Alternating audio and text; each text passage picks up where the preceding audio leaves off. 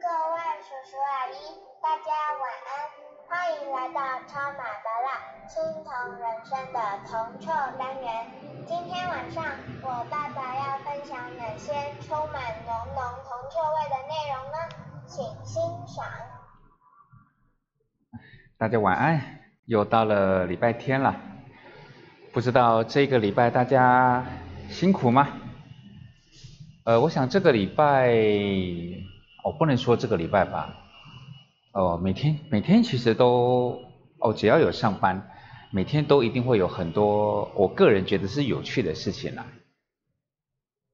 就像在这个金融投资的市场，呃，每天都有很多的讯息，所以今天呢，我们简单聊一个，应该也是在最近有有大大们来问，问了一些事情，那当当然跟呃操作啦、评估啊、下单没什么关系，不过我简单跟各位聊一聊，就是呃基金经理人，我们讲说基金经理人或者是投信。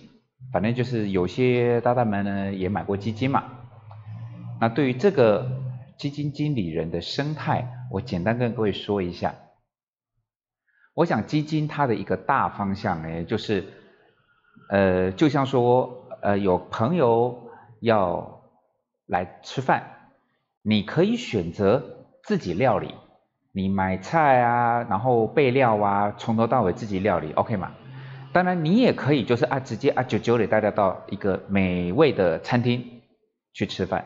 所以，如果你习惯是自己来处理的，那个就叫做哎，我自己来研究怎么投资股票之类的东西。但是，如果你觉得说啊，反正去一家物美价廉、口碑好的餐厅吃饭，交给专业的厨师跟服务人员，大家宾主尽欢，哎，这个就叫做你把钱交给基金经理人来，他帮你来投资。然后收一些合理的服务费嘛，啊，这个合不合理那当然就见仁见智嘛。但是对八大来讲，就是，呃，如果我去鼎泰丰吃吃任何东西，他都会跟我收十趴的服务费，很多人都去吃过啊，但是我好像也没听大家抱怨过十趴嘛。那你说基金这个部分来讲的话，其实他没有收到十趴嘛，再加上现在在竞争的激烈情况之下，那个手续费的比例。越来越低，所以呢，在我们正式讲基金经理人的一个生态的时候来讲，其实我还蛮希望各位就是，呃，如果你去餐厅吃饭付服务费，你没有什么特别的感觉的话，那如果你在投资这个领域，你把重点只放在基金的手续费比较贵，我会觉得，嗯，你不妨从别的角度来多评估可能好一点点。这是题外话。那对于基金经理人来讲的话，其实，在我们台湾一般来讲就是三大法人，就是外资嘛、投信还有自营商。然后在这三种法人里面，我个人觉得，我个人觉得最可怜的、最辛苦的，就是投信，就是基金经理人。为什么？还有几个地方很辛苦，我讲讲看。你各位你可以听听看。如果是您或者是你的孩子，你愿不愿意让他当基金经理人？你想想看，第一个，基金经理人呢，他是不是收了投资人委托的金钱？无论是定期定额的三千块，还是单笔投资的三百万，总之他收了投资人的资金，他要在台湾的股票市场，我们先讲台股的基金就好，他在台湾的股票市场里面挑股票，希望能够帮投资人赚钱，对吧？正常来讲是这样子，但是各位，我们我们说一个状况，这是真实的状况哦。如果如果这个基金经理人很厉害，很厉害，他发现，譬如说现在的时序是在二零零八年的大概二三月，事后我们都知道，二零零八年叫做金融海啸，啊，这个基金经理人非常厉害，他在二零零八年的第一季。他就已经察觉到金融海啸快要来了。各位，如果是你，如果是说你手上买了一堆股票，在二零零八年的二三月来讲的话，你都已经知道金融海啸快来了，你会做什么动作？我会做什么动作？那不就是把手上的股票赶快卖掉吗？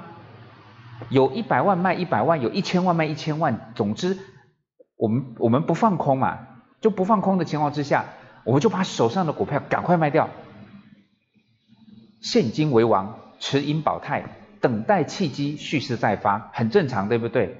但是基金经理人不能卖股票啊，即便在二零零八年的一月、二月、三月，即便他够强、够专业、够厉害，他知道金融海啸快来了，但是很抱歉，你是基金经理人，你是外资，你可以把你的股票卖掉；你是自营商，你可以把你的股票卖掉，但是你是基金经理人，很抱歉，你不能卖。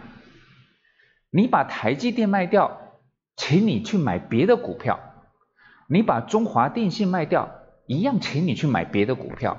总之，如果这一档基金基金经理人他已经收了一共台湾投资人一百亿的资金，按照法规规定，你至少要有七十亿放在股票里面，而且重点在这边，无论多空。你一定要放百分之七十的资金。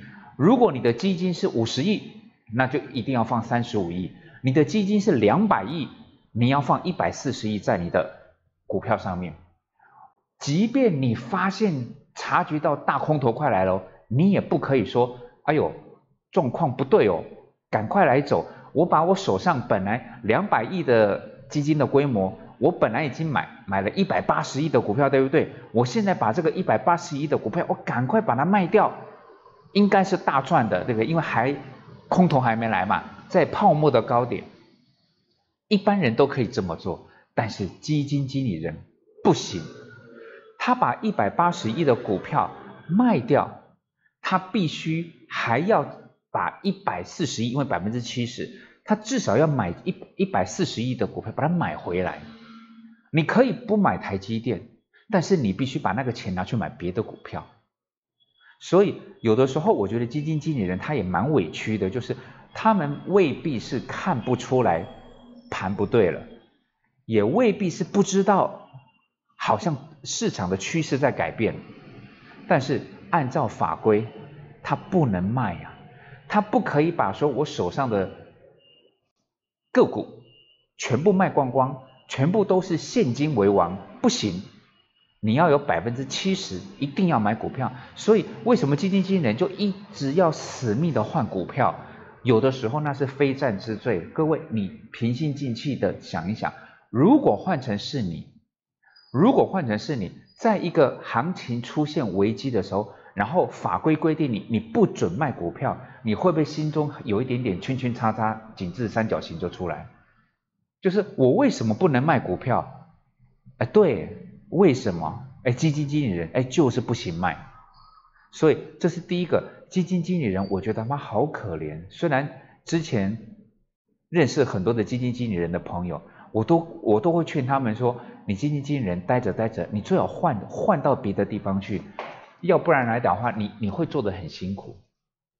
不是因为选股票很辛苦。不是因为决定买卖点进出很辛苦，而是当法规规定你只准买股票，只准换股票，你不可以卖股票，这种限制，我相信各位你听着听着，你是不是就觉得好像有一点点不公平啊？但是这个就是规定啊，这个就是规定，你不能不遵守，这是第一点。然后第二点呢，就是对于投信基金经理人来讲的话。他们买股票，毕竟他们不是神嘛。买股票不是都讲嘛，投资有赚有赔嘛。过去绩绩效不代表未来绩效，所以呢，当他们买买股票的时候，会不会不小心买到不如预期的股票？各位啊，这很正常吧？没有什么特别的吧？即便他们再怎么专业，总会有没有买的好股票。像最近有一档个股，如果我没有记错，它的股票代号是三六六一。它在感觉四月中旬吧，大概就上个礼拜吧，就是连续四天跌停板。那可以可想而知，如果是投信基金经理人，他买到这一档个股，你会觉得他该怎么办？按照法规哦，第一个，这一档股票我们就讲，先讲护国神山台积电好了。台积电大家都爱，对不对？所有的法人都爱，但是法规又有规定哦，你再怎么爱这一档个股。你不可以说我手上有一百亿的资金，我全部通通拿去买台积电，可不可以？哦，不行哦，不行哦。法规规定，你买台积电一百亿的你的基金的规模，你顶多只能买十亿。它规定单一个股你不可以买超过百分之十，因为这按照风险嘛，你压对了你就觉得很嗨，那万一你压错了呢？你所有的资金全部压在同一个篮子里面，会不会风险太大？更何况，如果说你一百亿的资金，你压了九十亿都压在台积电的身上啊，万一呢？台积电如果价格再修正来讲，那你不是死掉了？所以法规是在风险的考量上面规定，投信单一持股的比例不可以超过资金部位的百分之十，这是第一点。然后第二点，如果说你买了这档个股，无论它的基本面多好，无论它的财务结构有多好。但是如果那个股价在市场上交易，我相信各位多多少少有一点概念，股票的价格它是有很多的因素去干扰的，它不是好像你的基本面好，你的公司好，所以你的股价就一定要涨到什么程度，它还有太多的一些因素去影响，所以无论你的股票再好，但是当市价已经跌到了你的成本。百分之十五了，就是修正了百分之十五。譬如是说，你买了一档股票，你的成本就投信的成本一百块，不管你买了多少张，你的平均成本是一百块。但是当这档股票，我们简称莫名其妙，好不好？莫名其妙跌到了八十五块，是不是已经跌掉十五块？跌掉十五块，那不就是跌了百分之十五吗？因为你的成本是一百块嘛，亏了十五趴，对不对？按照规定，你就必须要停损。很多人不是常常在讲说啊，如果说一档好股票在拉回的过程中就可以逢低加码啊，对。不过各位，这叫理论，能够逢低加码。我如果以投信跟基金经理人的角度来讲，投信加码的前提是什么？你要先不违背第一条啊。第一条是不是单一个股的持有的比重？不能够超过你的资金的水位的百分之十。换句话说，如果你今天刚刚买的那张呃平均成本一百块的股票，如果你买的只不过占你的投资比重的百分之二而已，是不是你还有百分之八的资金可以去运用？因为你顶多只能买百分之十嘛。譬如说，你已经买了两亿，你一百亿的资金，照理来讲，那一档个股你可以买到十亿。如果你想买，你可以买到十亿。如果你本来只有买两亿，你只动用了百分之二十的资金，那不就代表哎，我还有八亿可以买那档个股？那这个时候，如果我坚信它股票没问题，价值低估了，价格被低估了，那我可不可以买？可以，而且我有钱，并不违最最重要的是我并不违背法规吧？所以我可不可以逢低加码？我从一百块跌到了八十五块。我可不可以买啊？可以，因为我还有八亿的扣打可以买。但是万一你在一百块的时候，这一档个股你已经买了六成的资金呢？你买了六成的资金，那再来怎么办？你只剩下四成，那更不要是说，如果在一百块的时候，你已经买了将近百分之九的资金了，一百亿你已经拿了九亿多买了这档个股。你还能不能够再加码？坦白讲，你也不能再加码了。你一加码超过百分之十了，那也叫做违规啦。所以，能不能够逢低加码，是建立在当时投信他买了这档个股，他的持股比重有没有占他的总比重有没有超过百分之十？所以，回到我们刚刚讲那个三六六一的事情，就会有些有些投信，他在大概八百多块的时候，哦，真的股个股股价贵哦。在八百多块的时候，他已经进场买了，然后呢，他买了这一档，他动用了他的基金规模里面已经动用到到百分之八、百分之九，甚至有人动用到百分之十了，就等于单一个股最多的买，他在八百多块他买满了，然后从八百多呢涨到九百五没有卖掉。坦白讲，从八百八百多涨到九百五，你应该要给这个基金经理人掌声鼓励吧？但是在天有不测风云的情况之下，这档个股事情其实它没有内鬼，没有内线交易，也没有什么外面什么秃鹰在攻击它，都没有。但是因为他的大客户出了状况，所以大家认为说，哎呦。你的大客户出状况，那你大概也要倒大霉了。所以说，他连续跌四天跌停板。那跌跌四天跌停板的情况之下，阿哥好了，一个跌停板是百分之十呢。那你说，当他买在八百，他从九百五开始跌，哒哒哒哒哒哒开始往下跌。各位可以想象得到，不用跌到第四根停板，大概跌到第二根停板，投信它的成本就已经亏了百分之十五。它能不能够逢低加码？对于有几家投信，没办法，因为刚刚说了，他买的已经买到快百分之十了，他不能再加码了。那怎么办？只好停损。各位，那个叫做只好停损。所以只要在跌第在跌跌第二根停板的时候呢，能卖多少卖多少；跌第三根停板呢，能卖多少卖多少，卖一张亏一张。到跌第四根停板的时候，一样卖多少，呃，跌多少卖多少。到了第五根，哦，终于那个交易量，因为每天几乎都是跌停锁死，锁死的意思就是你想要卖要有人买呀，不是说你卖就要有人接手，就是它整个跌停就没有人要买了，大家都想要卖掉，但是没有人要买，你就没有办法交易，就不能成功啦。所以一直大概到第五根，各位啊，第五根是跌了多少？已经跌到五百多块钱了，刚刚还是九百多呢，一下子变成五百多了。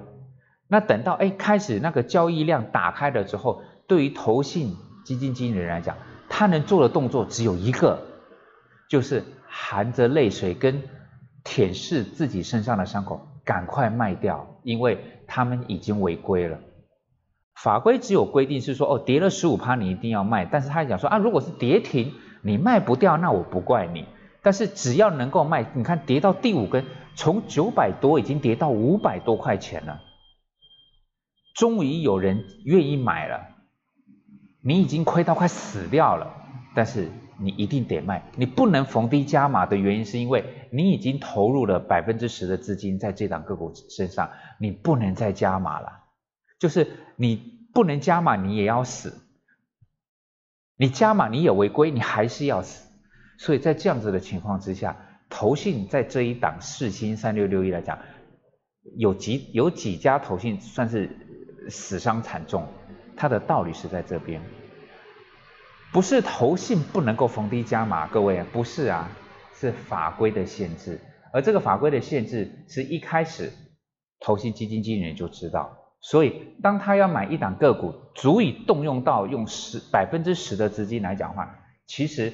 他都必须要有相当的把握度，因为就像刚刚举的那一档例子一样，只要有状况，其实你没有办法再加码，因为你买满了，买满了不能再加，出事你除了停损，你没别条路，你不能讲是说啊，如果说从九百多块跌到了跌到了多少，跌到了五百多块。